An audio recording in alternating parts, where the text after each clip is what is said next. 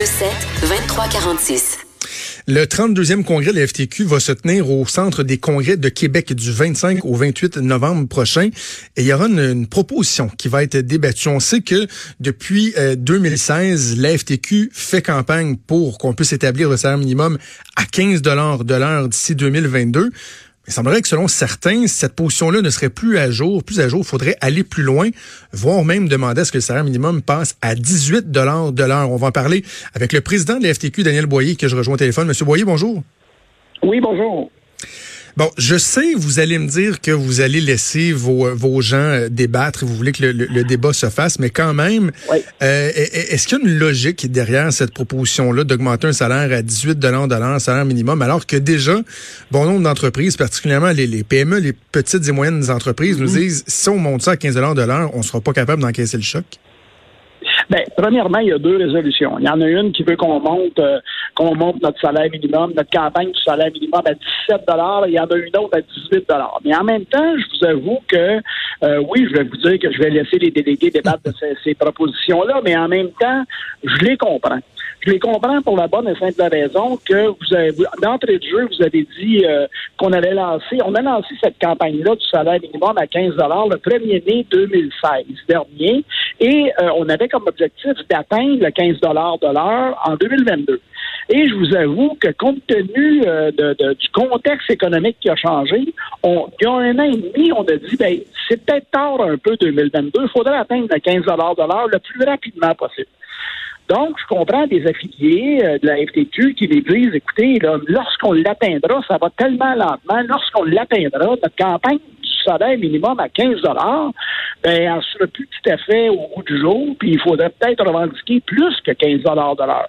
Donc, mais, qu'est-ce qui a changé dans le contexte, M. Boyer? Qu'est-ce qui a changé? Parce que 2016, ça fait pas 100 ans, là. ça fait trois ans. Il, me semble le taux d'inflation n'a pas été euh, absolument euh, catastrophique ou quoi que ce soit. Donc, qu'est-ce qui a changé pour que cette perspective-là, cet objectif, objectif-là d'arriver à 15 si 2022 ben, ne soit plus valable?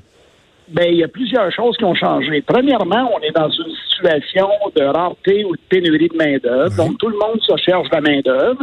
Deuxièmement, il y a l'Ontario qui a augmenté de façon substantielle son salaire minimum, 14 depuis le 1er janvier 2018.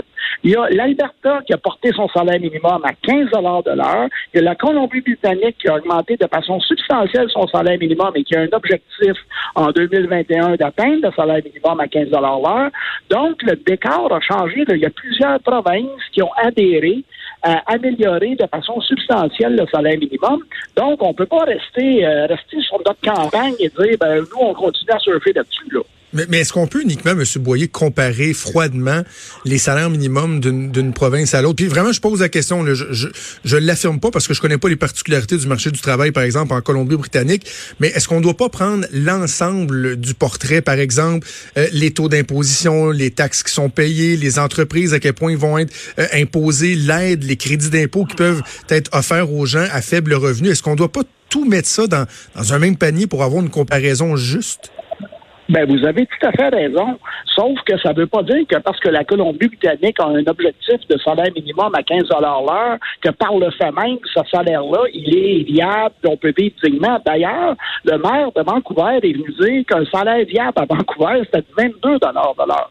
Donc, bien évidemment, nous, euh, on dit pas, on dit pas que 15 de l'heure en Colombie-Britannique, en Ontario, en Alberta, c'est suffisant. Mais en même temps, il faudrait l'augmenter. Puis écoutez, à 12,50 Le salaire minimum est à 12,50 au Québec. Pensez-vous sincèrement qu'on est capable de vivre dignement et décemment au Québec à 12,50 quand ce matin, on publiait, on disait là, que 13,5% de ceux qui utilisent les banques alimentaires, c'est des travailleurs. Et ça, ça augmente. C'était 11% l'an passé. On est rendu à 13,5% Il me semble que dans nos sacro-saintes valeurs judéo-chrétiennes, dans cette période de laïcité, il me semble que c'était trouve-toi un job, puis tu vas être capable de vivre ta vie, ta famille. Mais ça c'est de moins en moins vrai parce que justement, le salaire minimum n'est plus à la hauteur. Et il y a de plus en plus de monde qui sont au salaire minimum.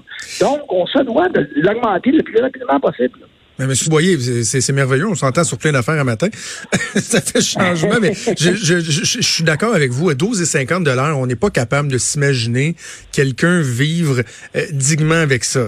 donc, c'est pour ça qu'on a un État qui va offrir des, des programmes, on met en place. Puis, je Je serais pas capable de comprendre quelqu'un qui, de façon idéologique, s'opposerait à ce qu'on ait un salaire minimum qui soit plus élevé. Par contre, il faut être aussi, euh, il faut être lucide aussi.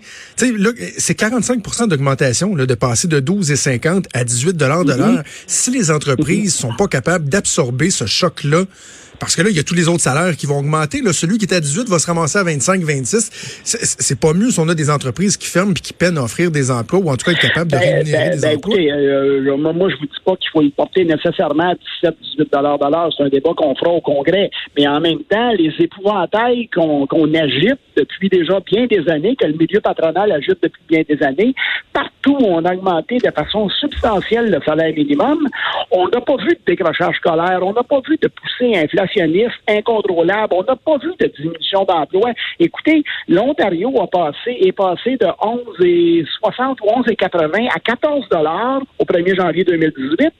Ils sont en situation de pénurie puis de rareté de main-d'œuvre autant que nous. Ils ont l'inflation dans la moyenne canadienne.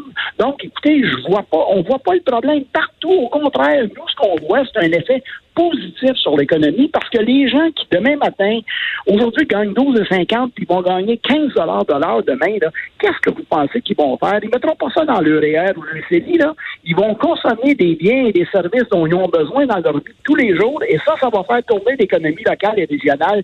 Puis ça se peut qu'au moment où on se parle, ils n'ont pas les moyens de se payer un petit souper de temps en temps chez Saint-Hubert ou euh, puis ils vont se, ils vont se le payer. Donc ça va faire tourner l'économie d'ici. Mais pourquoi, M. Boyon, on peut pas laisser euh, agir l'économie par elle-même parce que on, le voit, c'est tout à fait logique. La pénurie de main d'œuvre fait en, sorte que les employeurs se doivent d'être plus compétitifs, d'offrir des, des, salaires euh, plus importants, plus d'avantages et tout ça. Donc, est-ce que ça pourrait pas se faire naturellement? Ben, parce que ça marche pas. Pourquoi vous pensez qu'on se donne des normes du travail avec un salaire minimum, avec certaines balises, des congés fériés, des vacances? Parce que ça fonctionne pas quand on laisse le libre marché aller tout seul. Euh, ça diminue les conditions de travail des gens, autant salariales que normatives. Donc, il faut réglementer dans le but. Puis là, je vous dis pas, on n'est pas, on n'est pas après dire qu'il faut étouffer les entreprises. Bien au contraire, nous, on veut qu'ils survivent ces entreprises-là. S'il faut aider certaines entreprises, ben faisons-le. Et là, on se dit, qu'à coup que, puis on laisse, on laisse quasiment 300 000 personnes, plus que ça même, parce qu'il y a à peu près un million de personnes qui gagnent moins de 15 de l'heure. On laisse ces gens-là vivre dans la pauvreté pendant ce temps-là. Je me dis, inversons l'affaire, permettons à tout le monde de vivre dignement puis décemment. Puis là où ça créera des problèmes, on agira. Mais à date, partout où on a augmenté de façon substantielle le salaire minimum, on constate pas ces effets-là.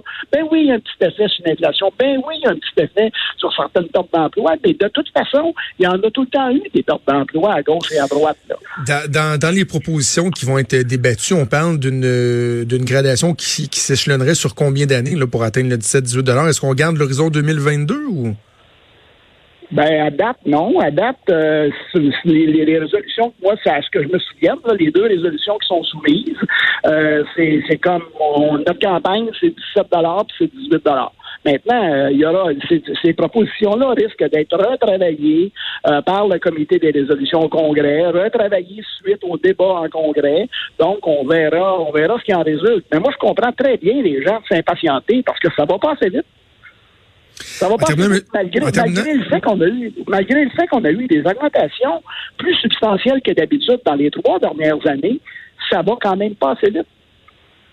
OK, ben écoute, on va suivre ça. Donc, 32e congrès de la FTQ, ça va se tenir euh, au Centre des congrès de Québec du 25 au 28 novembre prochain. Daniel Boyer, président de la FTQ, toujours un plaisir de discuter avec vous.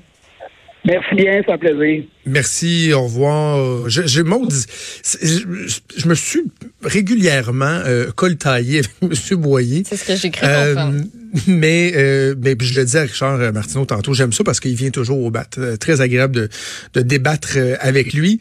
Tu sais, on, s'obstinera pas longtemps à savoir si 12,50 c'est assez pour vivre. Mm.